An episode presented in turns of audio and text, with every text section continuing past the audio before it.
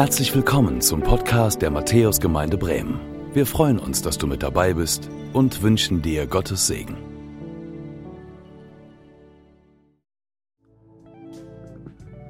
Hey, Alter, du kannst dir nicht vorstellen, was heute im Office wieder los war. Ich komme gerade an und sehe da direkt, dass die eine Kollegin, von der ich dir letztens erzählt habe, mit meinem Chef redet. Bin unauffällig an denen vorbeigegangen und habe gehört, wie sie original zu ihm sagt, ich würde sie nicht fair behandeln. Krass. Das geht ja gar nicht. Null. Ich habe sie erstmal gefragt, warum sie so einen Schwachsinn erzählt.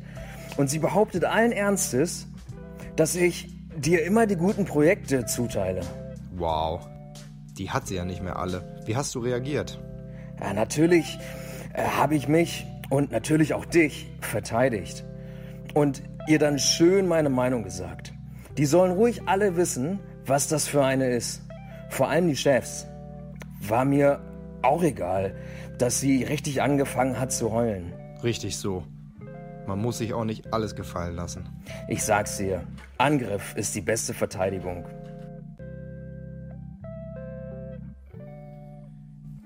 Ja, ist das so? Siehst du das so? Kennst du das? Angriff ist die beste Verteidigung. Man muss sich ja nicht alles gefallen lassen. Ich grüße euch zu unserer ersten Predigt in diesem ersten Sommergottesdienst, den wir jetzt hier haben. Ich freue mich, dass ihr alle da seid und ich euch und viele von euch jetzt auch zum ersten Mal wiedersehe wir sind ja wirklich hier so im Rahmen unserer Abstandsregeln komplett äh, angefüllt, voll in Kirche und im Saal und auch die Eltern mit den Kindern zusammen. Schön, dass ihr alle da seid. Schön, dass ich euch sehen darf. Das freut mich wirklich ganz doll. Schön, dass ihr am Bildschirm mit dabei seid. Ich kann euch nicht sehen, ihr könnt uns hier sehen. Und wir freuen uns aber trotzdem, dass ihr da seid oder auch am Telefon den Gottesdienst verfolgt. Heute geht es um dieses Thema Angriff ist die letzte, äh, Angriff ist die beste Verteidigung. Und es ist die letzte Predigt in unserer Reihe gedacht, gemacht. Es geht ja um Lebenslügen, um Glaubenssätze, die uns so umtreiben. Und da ist eben so dieser Satz, Angriff ist angesagt die beste Verteidigung. Lass dir nicht alles gefallen. Es geht also um die Gefühle, die wir in uns kennen, vielleicht, die wir nicht so im Griff haben, wenn wir explodieren können. Es geht darum, wenn wir über die Stränge schlagen oder aus der Haut fahren. Und ich springe auch gleich direkt rein in dieses Thema und nehme auch gar keinen langen Anlauf. Ich möchte euch gleich versuchen mitzunehmen hinein in dieses Gefühl von innerer Wut von Aggression. Und wenn du jetzt sagst, das kenne ich alles nicht. Ich bin so der Frieden in Person. Mich haut auch nichts um. Ich bin immer nett, immer lieb zu allen. Ich habe auch keine Probleme mit Menschen, generell nicht. Dann ist die Predigt heute für dich nicht. Dann denkst du an deinen Nachbarn oder an deinen Ehemann oder deine Ehefrau oder an irgendjemand anderen. Irgendwer fällt dir schon ein, der vielleicht ein Problem damit hat, okay? Und solltest du doch jemand sein, der sagt, ja doch, ich kenne das auch ein bisschen, dann lade ich dich ein zu folgen. Vielleicht kennst du das, dass du am liebsten zurückschlägst, wenn du verletzt wirst. Gerade dann, wenn das schon so häufiger passiert wurde, dass passiert ist, dass du verletzt wurdest. Dass du dich am liebsten wehren möchtest, wenn du beleidigt oder zurückgesetzt wirst. Dass du am liebsten angreifst und angreifen würdest, anstatt gedemütigt und ungerecht behandelt zu werden. Ich meine, ich kann mir vorstellen, dass es manchen von uns gibt, der das kennt, wo er schon mal ungerecht behandelt wurde. Das tut ja nicht nur weh, Besonders wenn es eben wiederholt passiert, dann ist das so, das kennt man so aus der Medizin, wie so ein Triggerpunkt und dann, das tut nicht nur weh, sondern das regt auch auf. Das macht irgendwie auch wütend. Ja, wenn man ehrlich ist, vielleicht auch aggressiv und zornig. Ich kann mir vorstellen, dass es solche Glaubenssätze bei dem einen oder anderen, bei der einen oder anderen von uns gibt, so wie wir das vielleicht von zu Hause gelernt haben. so Lebenslügen, so nenne ich sie, die wir von klein auf uns zu eigen gemacht haben. Junge, wehr dich. Lass dir nichts gefallen. Du musst dich durchsetzen, wenn du was erreichen willst. Anders geht das nicht. Und da musst du vielleicht auch schon mal die Ellenbogen be benutzen. Da musst du schon auch mal reinschlagen, wenn es nötig ist. Vielleicht nicht ganz so deutlich, aber so in diese Richtung. Ein Glaubenssatz, der uns geprägt hat oder vielleicht ein anderer. So als Frau, als Mädchen hast du es eh schwerer in dieser Welt. Wenn du dich durchsetzen willst, dann musst du kämpfen, um was zu erreichen. Sonst wird das nichts. Glaubenssätze, die uns prägen. Nun, es gibt aber auch andere, die so geprägt sind, dass sich die Wut und die Aggression nicht so nach außen kehrt, sondern mehr so nach innen. Das sind dann vielleicht diejenigen von uns, die von ihren Eltern oder anderen Leitpersonen in ihrem Leben gehört haben, du streitest dich jetzt nicht. Streiten ist nicht gut.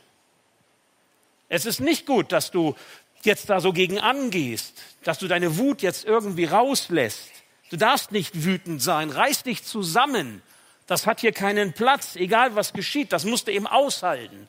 Das ist halt so. Vielleicht kennst du auch das. Und dann kehrt sich das so schön nach innen. Vielleicht zählst du zu den eher kontrollierten Menschentypen. Ja, alles schön kontrolliert geschehen lassen. Keine emotionalen Spitzen und Ausschläge. Alles schön so seicht und sachte. Vielleicht bist du eher ein introvertierter, ein zurückhaltender Typ. Dann möchte ich dich fragen, was ist mit der Wut, die du herunterschluckst? Mehr und mehr, immer wieder.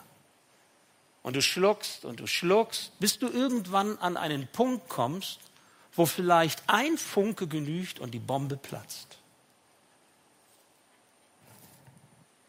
Wut, Aggression, Zorn. Ich glaube, ich glaube, wenn wir ehrlich sind, dann bin ich nicht der Einzige, der das kennt im Leben. Ich könnte mir vorstellen, dass es den einen oder die andere unter uns gibt und auch am Bildschirm, die ihr genau wisst, was ich meine.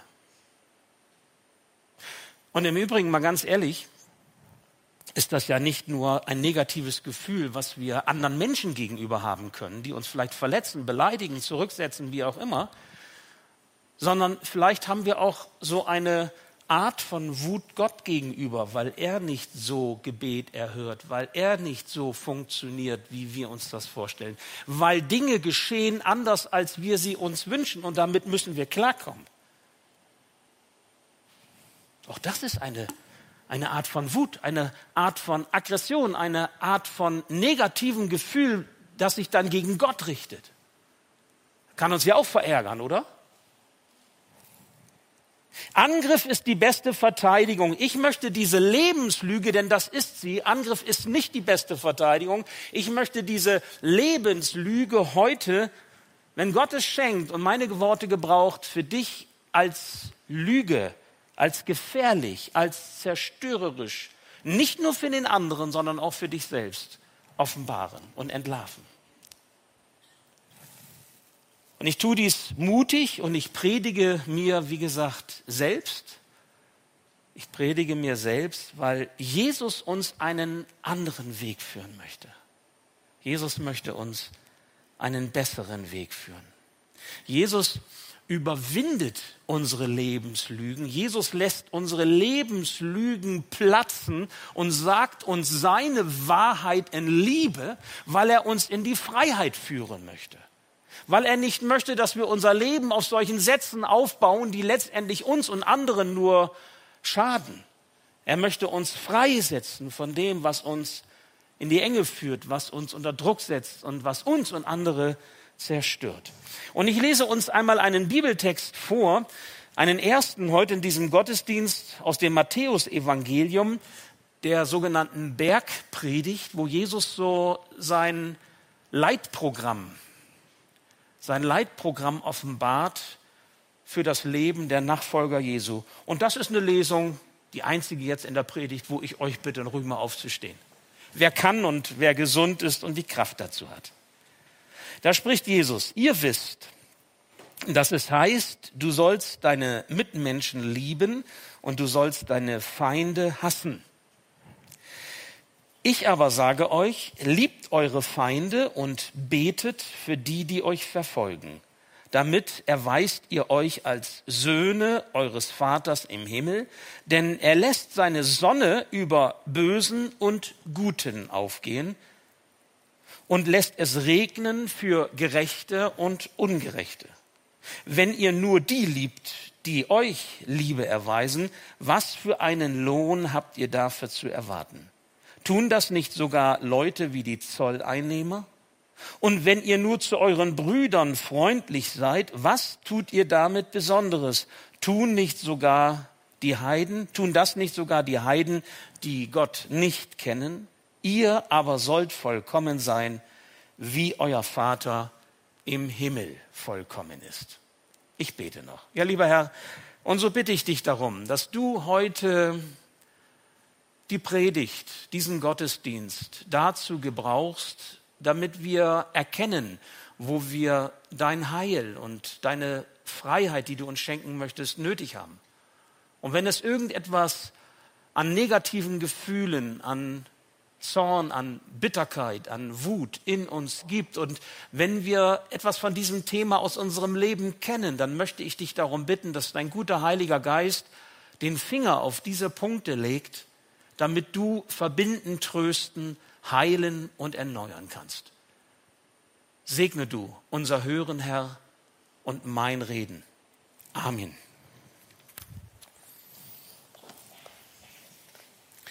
Ja, Gott, Gott hängt die Latte hoch. Ihr sollt vollkommen sein, wie Gott vollkommen ist. Ich bin das nicht und ich sag mal wahrscheinlich du auch nicht.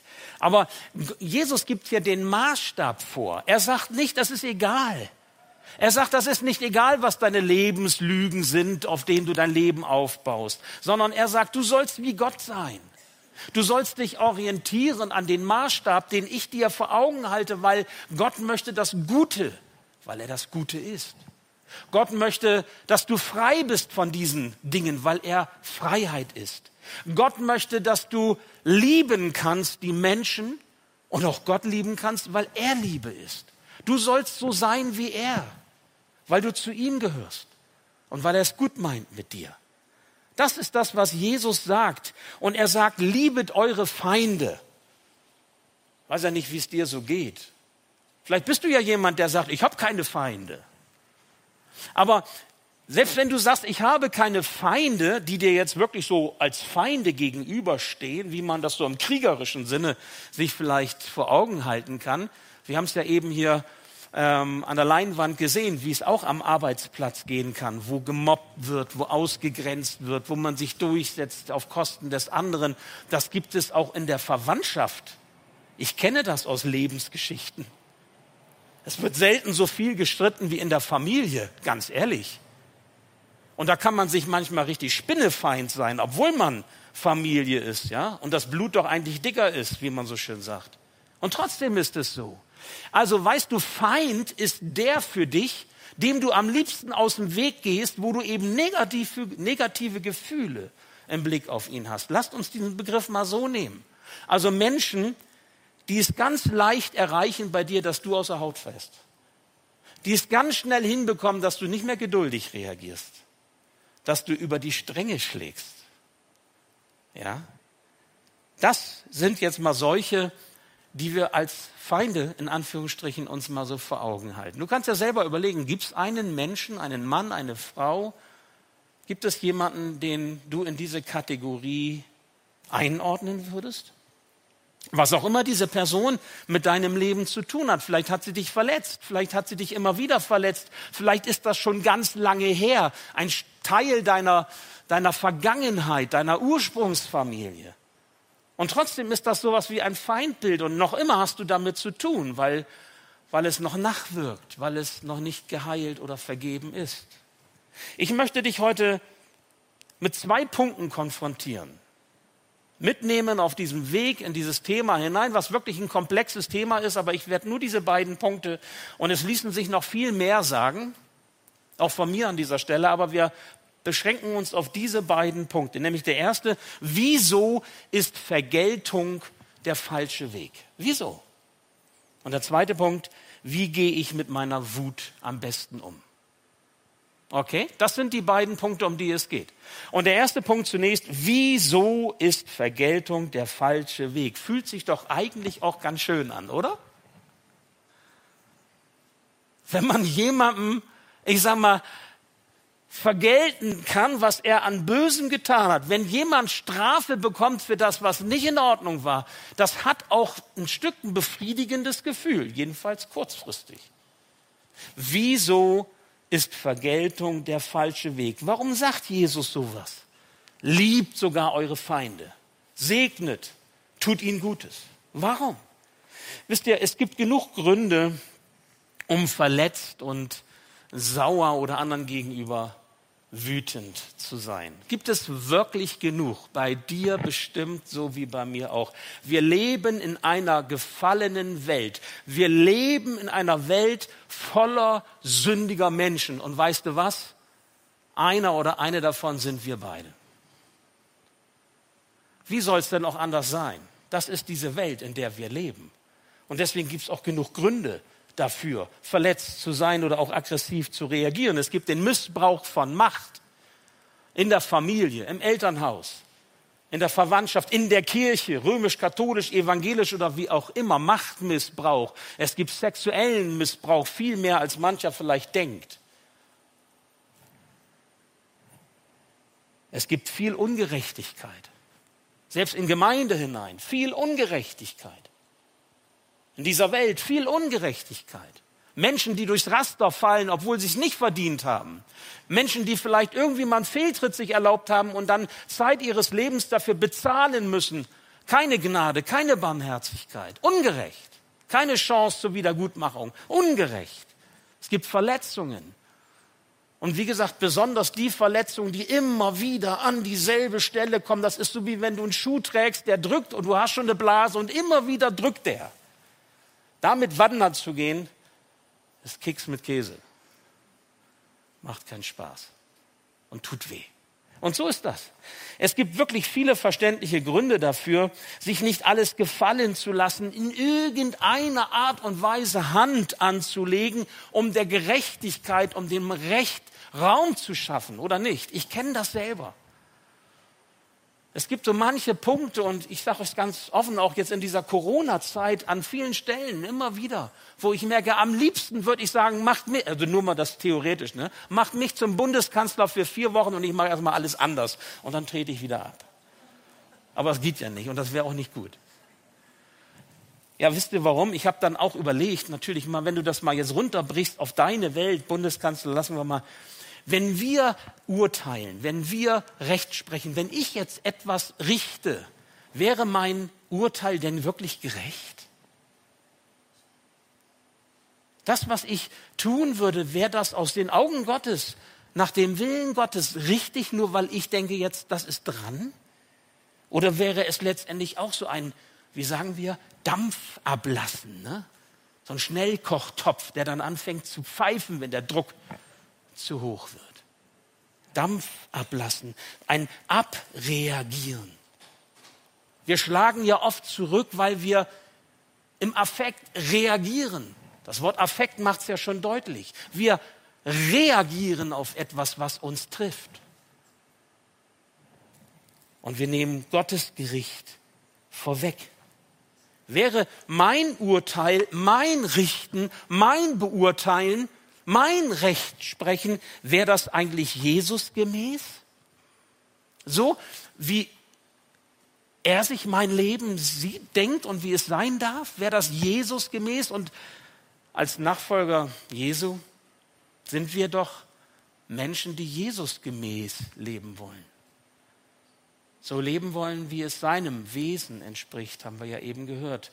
Paulus hat das einmal so gesagt im Römerbrief Kapitel 12, die Verse 17 bis 19. Da hat er gesagt, vergeltet niemandem Böses mit Bösem. Seid auf Gutes bedacht gegenüber jedermann und jeder Frau ist's möglich, so viel an euch liegt, so habt mit allen Menschen Frieden. Rächt euch nicht selbst, meine Lieben, sondern gebt Raum dem Zorn Gottes, dem Zorn Gottes. Denn es steht geschrieben, 5. Mose, die Rache ist mein, ich will vergelten, spricht der Herr. Also das ist schon ziemlich deutlich, ne? Das ist schon ziemlich klar formuliert. Soll keiner sagen, Gott hat nicht gesagt, wie es gehen soll. Warum fordert Gott uns in seinem Wort zur Friedfertigkeit auf, obwohl es doch so viele Gründe gibt zu sagen, das hat er aber jetzt auch verdient. Das hat sie jetzt aber auch verdient. Das ist nicht in Ordnung. Da kann man nicht fünfe gerade sein lassen. Da, da muss irgendwie auch eine Folge, eine, eine, da muss was passieren, damit die Person das auch sieht, dass das nicht gut war. Das kennen wir doch, dieses Gerechtigkeitsempfinden. Ich sag dir, warum Gott nicht möchte, dass du das Gericht sprichst. Weil du ein Kind von, weil du ein Kind Gottes bist, wenn du an Jesus glaubst. Und wenn du ein Kind Gottes bist, dann möchte Gott nicht, dass du Schaden nimmst. Ich möchte nicht, dass meine Kinder oder Enkel Schaden nehmen. Ich leide, wenn meine Kinder krank werden, wenn meine Enkel krank werden. Ich leide daran. Gott leidet daran, wenn du Schaden nimmst in deinem Leben. Er möchte das nicht. Doch wenn du dich selbst rächst, wenn du das Heft in die Hand nimmst, wenn du dich zum Richter aufspielst über den, über den anderen nach dem Motto, Angriff ist die beste Verteidigung, weißt du, was dann passiert? Dann schadest du vielleicht nicht nur der anderen Person, sondern Jesus sagt, du schadest dir selbst. Du schadest dir selbst. Nun, in welcher Weise? Ich will es dir sagen. Und das ist eben bei diesem Thema so dieser Zusammenhang, den man verstehen muss, dass es nicht einfach immer das Beste ist, draufzuhauen, zurückzuschlagen oder einfach seinen, seinen Gefühlen freien Lauf zu lassen und dann einfach sich gehen zu lassen und am Ende womöglich noch zu sagen, ich bin halt so. Mein Papa war auch schon so. Das genügt nicht. Warum ist es nicht gut? Ich sage es dir. Weil du mit jedem Versuch deiner Rache dafür sorgst, dass die Wurzel der Verbitterung in deinem Herzen wächst.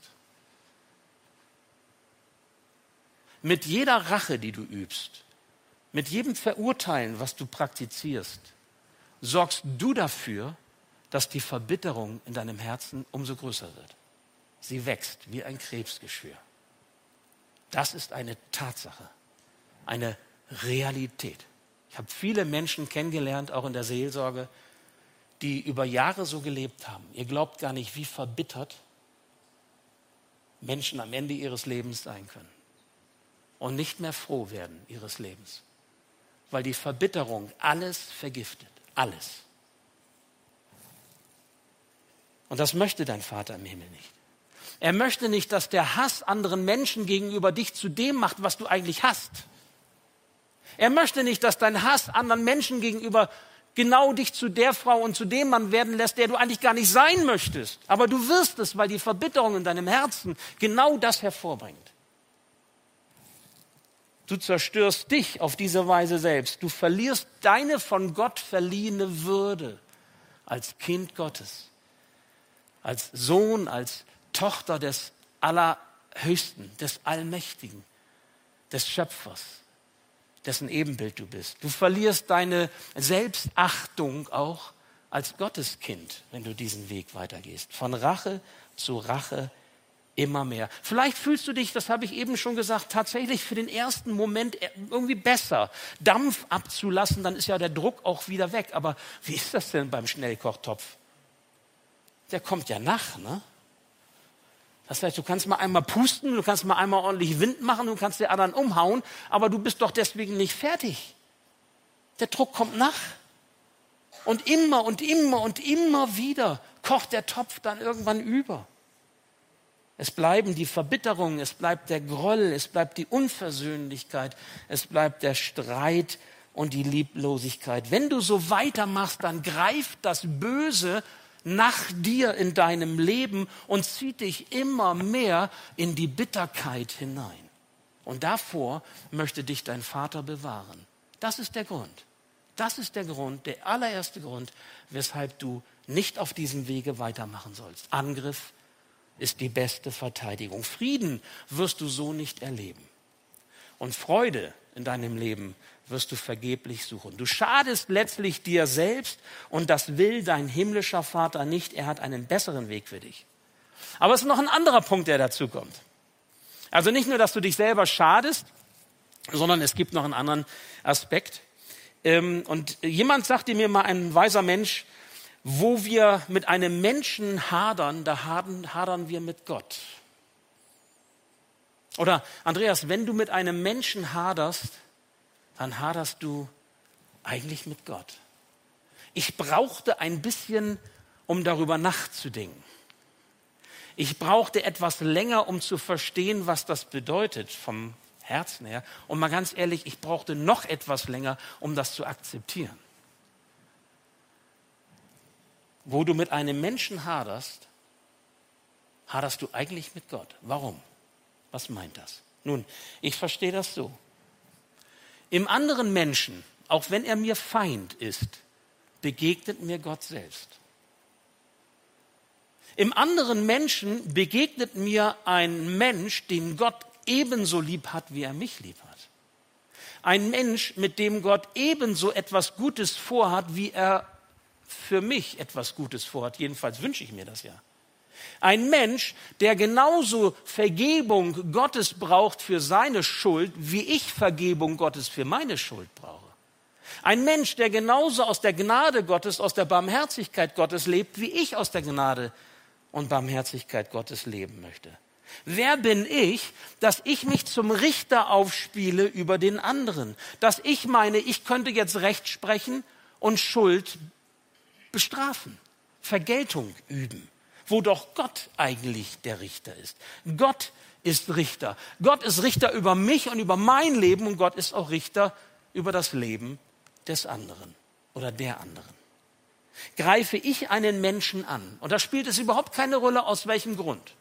Es spielt überhaupt keine Rolle, ob ich, ob ich meine, der hat's verdient oder die hat's verdient.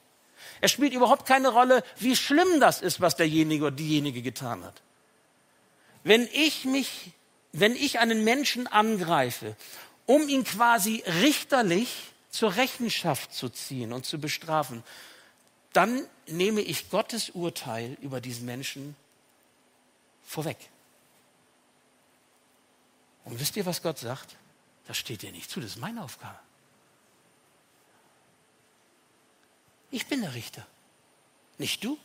Was maßt du dir jetzt an, meine Aufgabe zu übernehmen? Und überlegt mal, es geht hier nicht um irgendwen, dem wir mal die Aufgabe wegnehmen, sondern es geht hier um den allmächtigen Gott, der als Richter wiederkommen wird, um Recht zu sprechen für das Leben der Menschen. Übrigens für das Leben aller Menschen. Auch die Christen müssen ja einmal Rechenschaft ablegen über ihr Leben. 1. Korinther 3, es gibt ja auch das Gericht so nach den, nach den Werken, dieses Preisgericht, wie wir es so nennen, wo alles durchs Feuer muss. Es gibt das Endgericht über Himmel und Hölle am Ende, aber es gibt auch dieses Gericht. Wir werden alle einmal vor Gott stehen. Wer kann das vorwegnehmen wollen?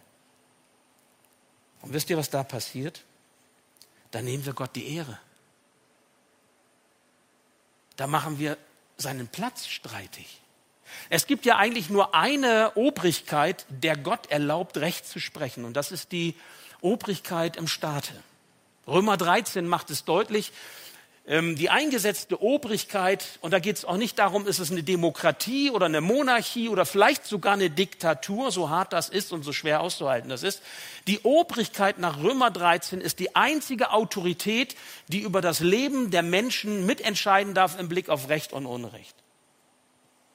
Aber es ist noch mal ein anderes Thema und ich werde irgendwann noch mal darüber predigen, dass eben diese von Gott gewollte Aufgabe der Staat nicht immer so, auf, so ausfüllt, wie er das von Gott aufgetragen bekommen hat. Was seine Aufgabe ist, wo er auch Rechenschaft ablegen wird müssen vor Gott, okay? Der Einzelne, der diese Macht hat.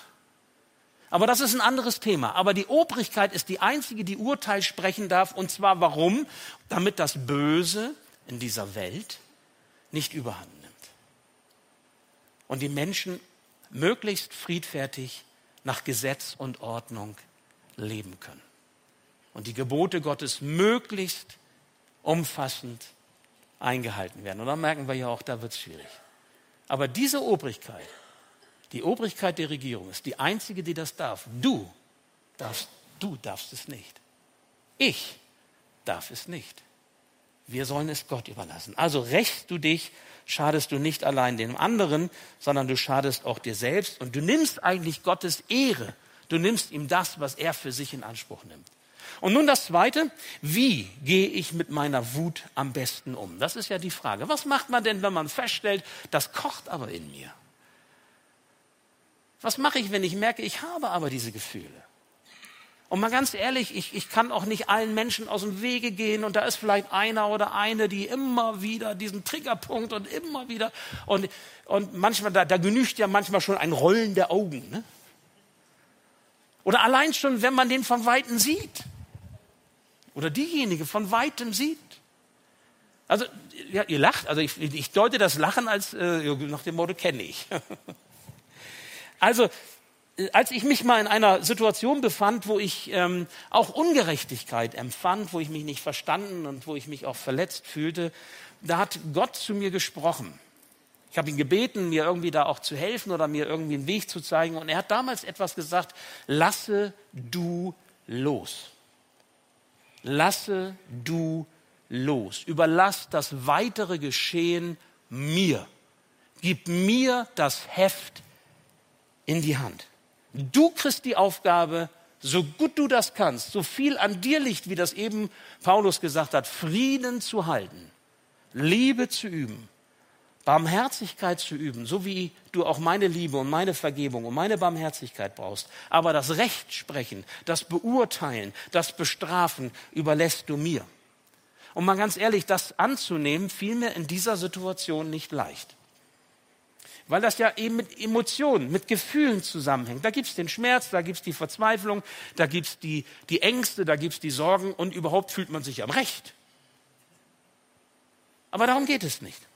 Und Gott gab mir ein Wort damals, ähm, das mich stark bewegte in dieser Situation, wo ich merkte, tatsächlich, das war so einmal äh, auch eine Situation in meinem Leben, wo ich äh, so ganz klar genau dieses Wort äh, bekam. Es gibt ein paar Stellen, aber das war eine ganz zentrale, wo Gott im Grunde direkt so senkrecht von oben oder von hinten durch die Brust ins Herz hinein, ja, so wie auch immer, mich getroffen hat nämlich Sprüche 16, 32 und 33. Und da sagt Gott in diesem Wort, Sprüche Salomos, also dieser ähm, Sohn, dieser König, der Sohn von David, König des Volkes Israel, der eine Gabe von Gott bekommen hat, eine unter anderem, nämlich wirklich auch weise Dinge zu sagen. Und er hat dieses Wort gesagt, ein Geduldiger ist besser als ein Starker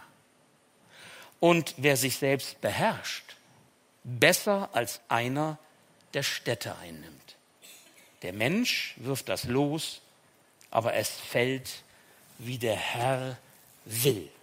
Vielleicht könnt ihr euch vorstellen, ich brauchte ein bisschen auch, um das zu akzeptieren. Weil es heißt, lass los. Sei nicht der Starke, sei nicht der Welteroberer, sei jetzt nicht der Sieger in einem Konflikt, sondern überlass es mir. Ich könnte euch nun viel theoretische Dinge weitergeben. Ich habe darüber auch schon in anderen Zusammenhängen, auch bei Leben finden, referiert, wenn es um Konfliktbewältigung, Konfliktfähigkeit, Konfliktlösung geht, äh, wie Menschen Konflikte austragen und was passiert, wie Konflikte entstehen. Da gibt es ja verschiedene Eskalationsstufen. Es fängt ja meistens an mit irgendeiner Differenz, zwei Meinungen zwei Ansichten. Und diese Differenzen können zu Spannungen führen. Und ihr wisst, Spannungen, ne, wenn was in Spannung gerät, Holz fängt an zu reißen, ja, Beton reißt, auch Stahl kann brechen. Spannungen. Spannungen führen dann, wenn sie weiter eskalieren, zum Streit. Ja, also eine offene Auseinandersetzung, ein, ein Schlagabtausch. Streit führt in der weiteren Eskalation zur Entzweiung. Streit in einer Gemeinde führt zur Entzweiung. Streit in einer Freundschaft führt zum Bruch der Freundschaft. Streit in der Gemeinde kann zu einer Gemeindespaltung führen. Ja? Und deswegen Entzweiung, wenn die Eskalation weitergeht, dann kommt am Ende der endgültige Bruch. Das sind so mal kurz, man kann das viel differenzierter sagen, aber es reicht, um deutlich zu machen, wie so diese Eskalationsstufen sich weiterentwickeln. Und die laufen fast automatisch ab. Du brauchst eigentlich gar nichts tun. Das fängt mit der Differenz an und dann fühlst du dich angegriffen, dann fühlst du dich verletzt und du haust zurück und am Ende ist der Bruch da. Nach einer bestimmten Zeit. Die Ehe ist kaputt. Die Freundschaft ist kaputt. Die Beziehung ist kaputt. Am Arbeitsplatz kannst du nicht mehr bleiben. In der Gemeinde geht es nicht mehr. Immer wieder gibt es das. Frommste Gemeinden. Ja Mensch, wir sind doch alle Menschen. Ich sage ja gerade, wir leben in einer Welt lauter Sünder sind da beheimatet und ich bin einer davon. Wir müssen schauen, wie wir einen anderen Weg finden als Angriff ist die beste Verteidigung. Jesus sagt Stopp. Bei mir hat er gesagt Stopp. Nicht Recht und Unrecht, wahr und nicht wahr. Jawohl, jetzt ich bin auf deiner Seite, du bist der Sieger oder der, ich bin auf der Seite des anderen, du hast halt, du hast es vergeigt. Nein, sondern er sagt Stopp. Er setzt ein Stopp, halte ein, lass es gar nicht erst so weit kommen. Ich will dein Herz mit einer Liebe, mit dieser Agape-Liebe füllen, die du weitergeben kannst. Nicht, weil du klein beigibst, nicht, weil du nicht vielleicht recht hättest, sondern weil du meinen Willen lebst, weil du jetzt gehorsam bist. Du bist bereit, im Gehorsam das zu leben, was Jesus gemäß ist, was ich von dir möchte nämlich Gutes zu tun. Und das Richten, das überlässt du mir. Alles klar? Das sagt Gott. Das ist das Stoppzeichen, das Jesus uns hier vor Augen hält. Du darfst bei der Wahrheit bleiben. Wahrheit ist Wahrheit. Wir werden irgendwann einmal diese Wahrheit erkennen. Es wird irgendwann auch ans Licht kommen, was richtig oder was falsch war. Aber wisst ihr was? Die Gnade Gottes, die Vergebung brauchen wir alle. Nicht nur der andere, die andere. Ich genauso. Du darfst unter der Anleitung des Heiligen Geistes Konflikte Jesus gemäß leben. Und wenn es einmal Zorn in deinem Herzen gibt, wenn du merkst, da kommt etwas in dich, in dir hoch, was, was äh, diese bittere Wurzel ist, dann sagt Gott in seinem Wort durch den Apostel Paulus auch nochmal etwas ganz Starkes, das möchte ich euch auch nochmal vorlesen. Muss ich mal eben gucken, dass ich das hier habe, und zwar im Epheserbrief. Da sagt Paulus, Epheser 4, 26 und 27, wenn ihr zornig seid, also er sagt nicht, ihr dürft es nicht, sondern er sagt, wenn das passiert, dass du Zorn in deinem Herzen verspürst, dann, dann ladet nicht Schuld auf euch, indem ihr unversöhnlich bleibt. Also wir sollen versöhnlich leben. Wir sollen Liebe üben, barmherzig sein, vergebungsbereit sein, auch wenn, der, auch wenn ich meine, ich bin im Recht. Und das ist das Schwere. Gott lässt die Sonne aufgehen über Gerechte und Ungerechte, über Böse und über Gute. Es ist nicht meine Aufgabe, sondern ich übe, übe Liebe. Ich übe Barmherzigkeit und Vergebung. Und dann kommt dieser schöne Satz. Für jedes Ehepaar, die sie in den in Klamotten haben. Ein super, super Leitwort. Aber auch ein Leitwort für alle anderen, die unterwegs sind lasst die Sonne nicht untergehen, ohne dass ihr einander vergeben habt. Ist das nicht stark? Ey, ihr Lieben, die Sonne geht manchmal eher unter, als du denkst. Also spute dich. Lasst die Sonne nicht untergehen, ohne dass ihr einander vergeben habt. Und dann gebt dem Teufel keine Gelegenheit, Unfrieden zu stiften. Ich meine, wer hat denn Interesse daran, dass wir uns entzweien? Wer hat denn Interesse daran, dass diese Eskalationsstufen immer schlimmer werden und dass am Ende der endgültige Bruch kommt? Übrigens, Klammer auf, wenn ich vorhin gesagt habe, wir haben vielleicht auch Gott gegenüber manchmal unsere Mühe. Herr, warum lässt du das zu? Warum ich? Warum dieses Schicksal? Wisst ihr, wenn ihr da nicht zum Frieden gelangt, dann kann es auch zum Bruch mit Gott kommen. Und so ist das wichtig, dass wir uns das anschauen und ehrlich sind. Liefere Jesus deine ganze negative Energie aus. Lege deinen Frust, deinen Schmerz und deine Wut ihm zu Füßen, quasi unter das Kreuz. Weißt du noch, was Jesus gesagt hat, als er am Kreuz sein Leben für uns gelassen hat und die anschaute, die ihm das angetan haben, die da vor ihm standen, standen oder saßen oder wie auch immer. Was hat er gesagt? Vater, vergib ihnen, denn sie wissen nicht, was sie tun. Vielleicht weiß derjenige, der dich verletzt, gar nicht so richtig, was er tut. Vielleicht äh, kann er es nicht erkennen. Jesus sagt, Vater, vergib ihnen. Du darfst sagen, Vater, vergib ihm vergib ihr. Da geht es nicht darum, hat er es verdient, hat sie es verdient, sondern das ist deine Haltung, weil du ein Kind Gottes bist und weil Gott nicht möchte, dass du leidest und kaputt gehst. Bitte für alle Rachegedanken, für alle Verbitterung, für allen Hass in deinem Herzen, mit dem du am liebsten andere strafst, um Vergebung. Um Vergebung.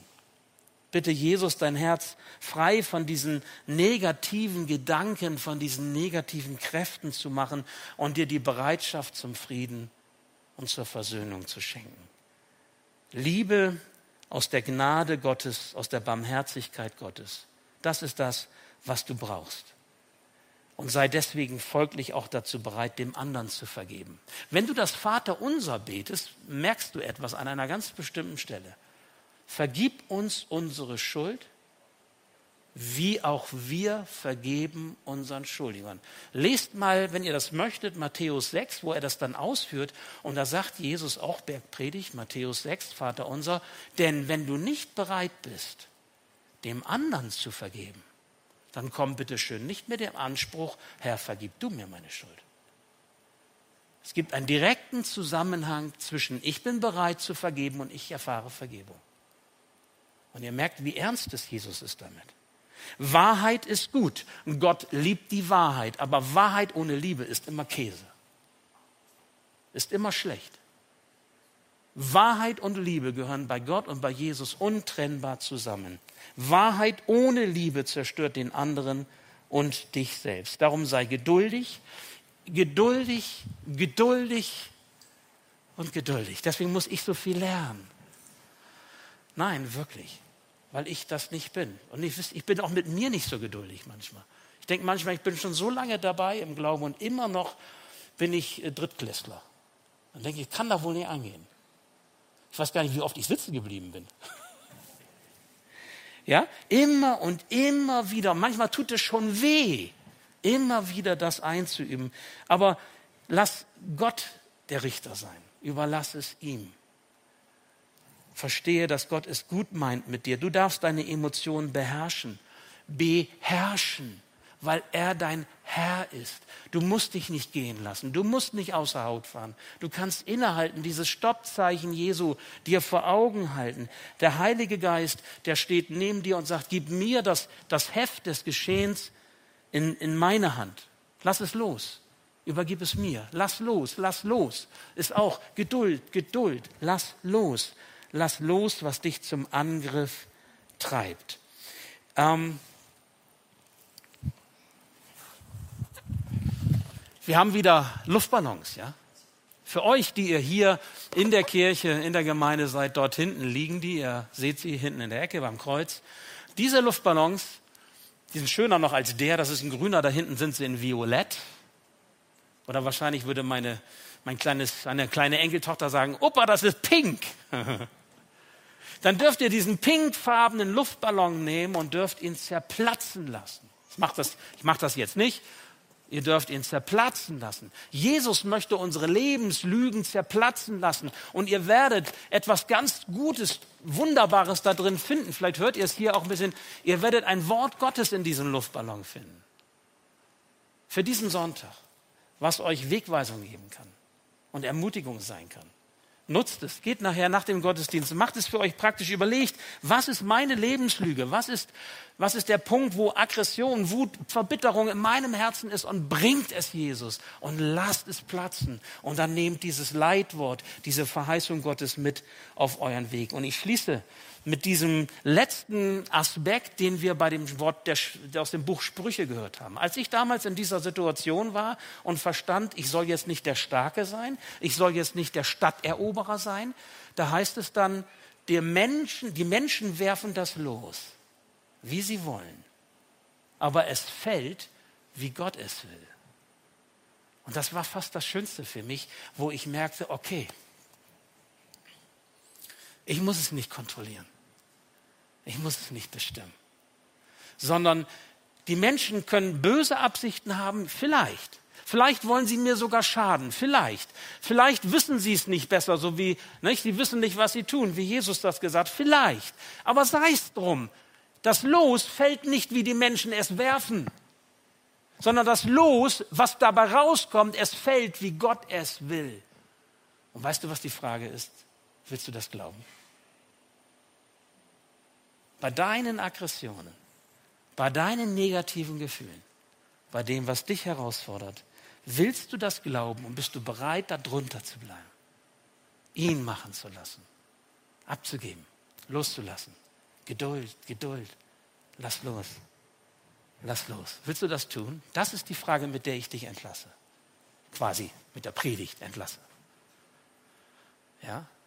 Und ich werde ein Gebet sprechen und ich lade dich ein, hier in der Kirche oder auch am Bildschirm oder am Telefon, wenn du es möchtest, dieses Gebet quasi so im Herzen mitzusprechen. Dieses Gebet, ich habe es einfach mal so formuliert, ganz gezielt im Blick auf diese negativen Gefühle in unseren Herzen. Ich lese dir es dir mal einmal vor zunächst.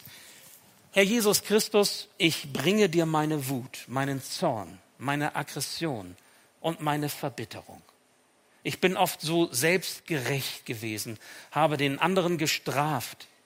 Ich bin häufig unbarmherzig und lieblos.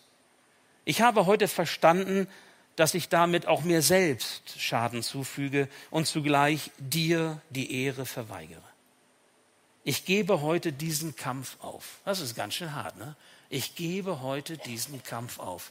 Ich habe verstanden und ich bin bereit loszulassen. Ich gebe diesen Kampf auf und ich bitte dich um Vergebung meiner Schuld.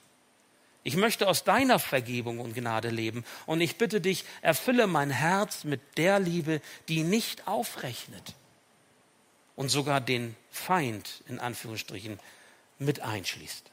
Mache mich fähig, dennoch Gutes zu tun und beherrscht zu leben, auch wenn mir Unrecht geschieht. Denn du bist mein Herr und dir unterstelle ich mein Leben. Und wenn du dieses Gebet sprichst und Amen sagst, ich bin überzeugt davon, dass sich in deinem Herzen etwas verändern wird. So war das bei mir. Nicht, dass ich damit schon durch bin, sondern es gibt ja immer wieder diese Situation. Es gibt immer wieder diese Triggerpunkte, ne? Auch bei mir. Und ich bin immer noch Drittklässler. Aber wisst ihr, lieber lernen, als aufzugeben. Wenn du das betest, dann wird sich etwas in deinem Herzen verändern. Davon bin ich überzeugt. Und ich lade dich ein, der du jetzt hier, die du jetzt hier mit dabei bist im Gottesdienst oder eben auch vor dem Bildschirm, wenn du es möchtest. Du kannst es dann ja auch noch mal nachsehen. Auch ihr könnt es zu Hause noch mal nachsehen, wenn ihr auf YouTube die Predigt dann noch mal anschaut, könnt das ja noch mal vertiefen, wenn ihr möchtet. Ich lade euch ein, dieses Gebet im Herzen mitzusprechen. Ich bete. Herr Jesus Christus, ich bringe dir meine Wut, meinen Zorn, meine Aggression und meine Verbitterung. Ich bin oft so selbstgerecht gewesen und habe den anderen gestraft. Ich bin häufig unbarmherzig und lieblos. Ich habe heute verstanden, dass ich damit auch mir selbst Schaden zufüge und zugleich dir die Ehre verweigere. Ich gebe heute diesen Kampf auf und bitte dich um Vergebung meiner Schuld. Ich möchte aus deiner Vergebung und Gnade leben und bitte dich, erfülle mein Herz mit der Liebe, die nicht aufrechnet und sogar den Feind mit einschließt. Mache mich fähig, dennoch Gutes zu tun und beherrscht zu leben, auch wenn mir Unrecht geschieht. Denn du bist mein Herr und dir unterstelle ich mein Leben. Amen. Gott segne dich. Gott segne euch. Danke fürs Zuhören. Wir hoffen, dass du heute inspiriert und ermutigt wurdest durch Gottes lebendiges Wort. Unser Gebet ist, dass es viel Frucht bringt. Weitere Infos findest du unter www.matthäus.net.